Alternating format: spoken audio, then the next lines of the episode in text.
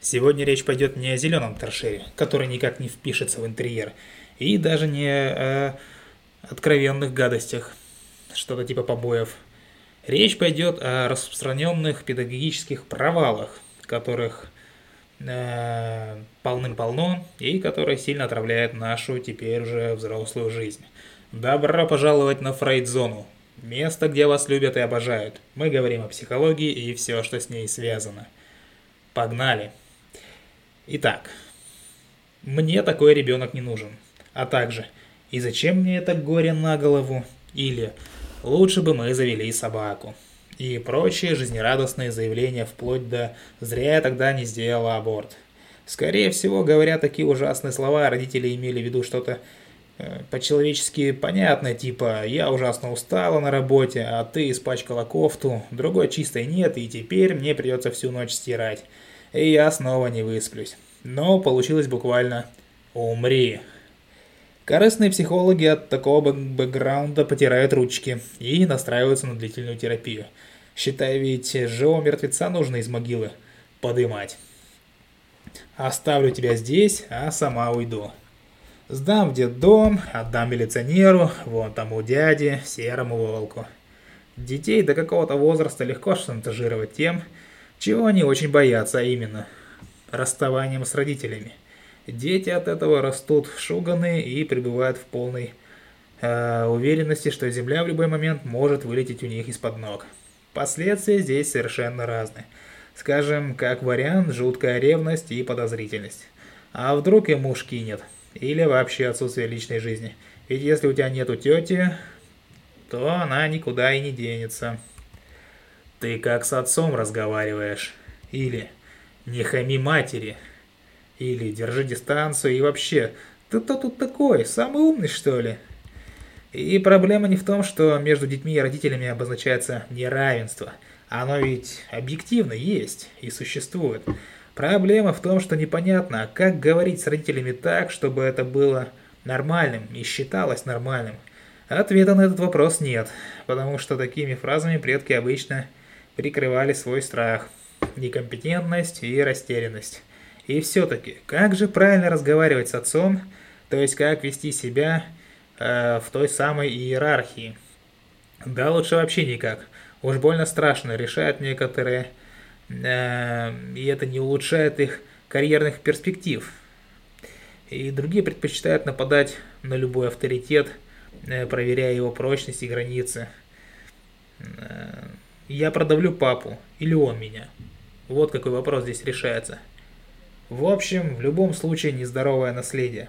А как правильно разговаривать, подумайте сами.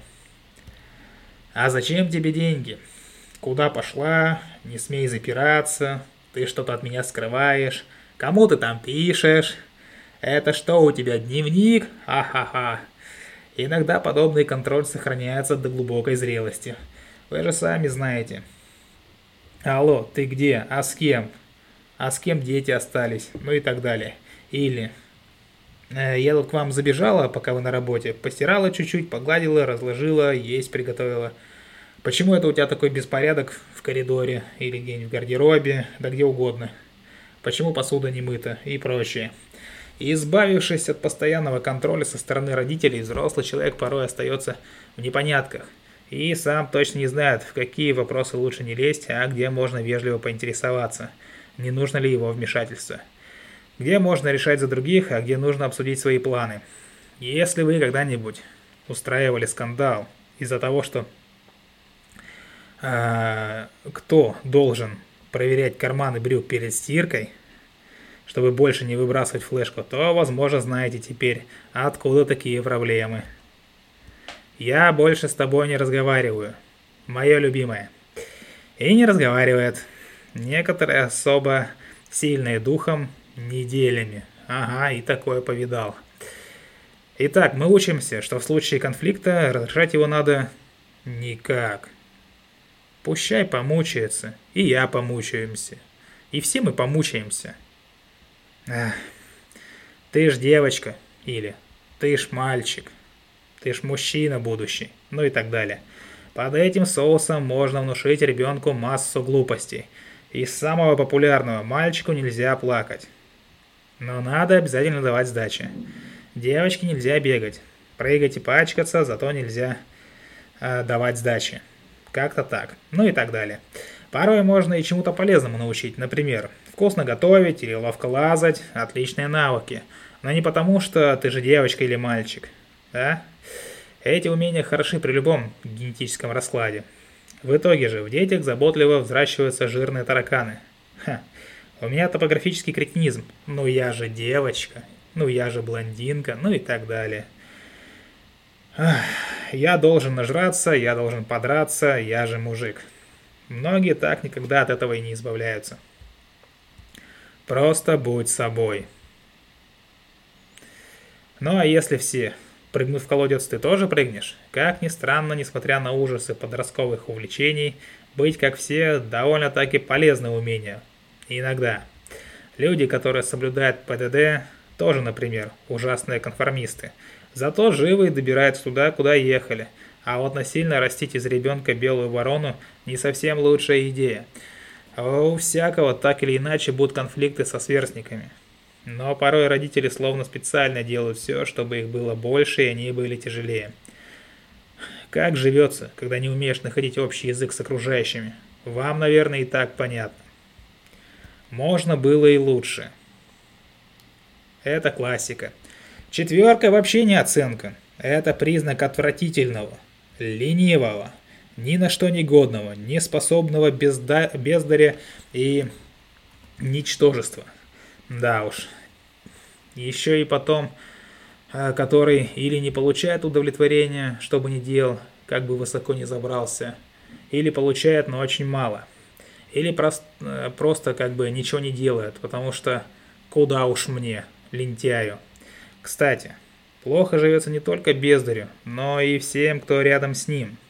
Подобное воспитание выращивает у человека во лбу невидимый третий глаз, настроенный замечать исключительно пыль на плинтусах, целлюлит на боках и пропущенные запятые в текстах. Пока все не съешь, из-за стола не выйдешь. Наверняка знакомое многим. И еще немало уникальных диетологических принципов от гуру а, нутрициологии наших родителей. Например, Вкусное нужно оставить на потом. Выбрасывать еду грех. Выплевывать тем более. С едой не играют. Оставь другим хоть немного. Вкусным нужно делиться. Ну и коронная фраза «Что-то ты у меня расширела». Или «Поешь пирожков, а то совсем бледненькая». Тут сложно даже предположить, как эти принципы выкручивает податливый детский мозг. Одни, скажем, приучают реально съедать все, что им подложат на тарелку, даже если не хотят есть. Другие привыкают по жизни не только в отношении еды, а отказывать себе в радостях, пока не наедятся как следует гадостей. А когда начинается светлая полоса, уверены, что она вот-вот оборвется, потому что, ну не бывает же так, чтобы вкусно и все тебе, да еще так много. Ну и, конечно, если ты поправился, то эту ужасную трагедию нужно немедленно, правильно, заесть. Какие у тебя могут быть проблемы?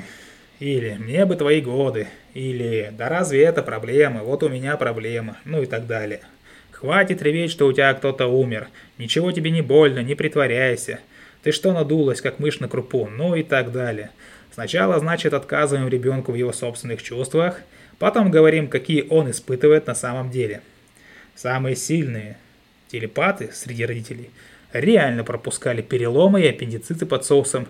Нечего выпендриваться.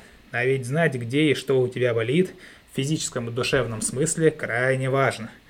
Для опять-таки физического и душевного здоровья. И очень полезно разбираться, что это я сейчас чувствую. Я злюсь, обижаюсь, а может быть мне завидно? Что со всем этим хозяйством делать, мы подумаем с вами вместе. А вы можете в комментариях к этому касту написать, что вы думаете по поводу стандартных родительских фраз нашего детства.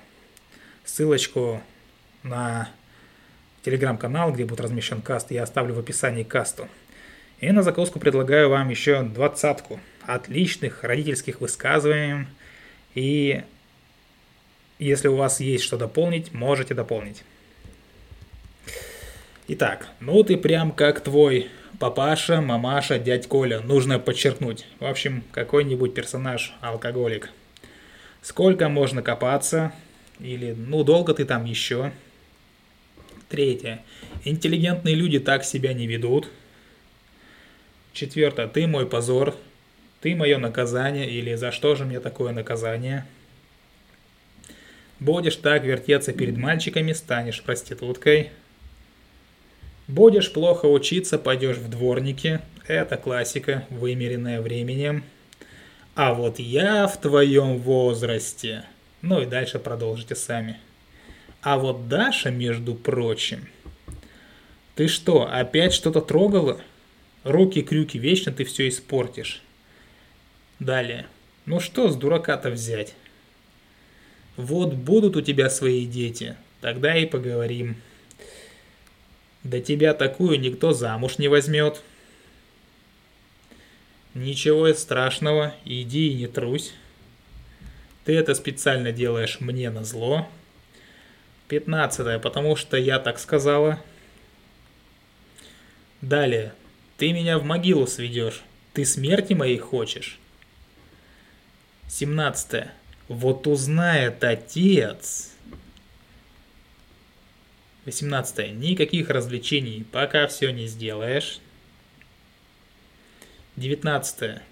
Выдумывают, как облегчить себе работу только лентяи. И 20.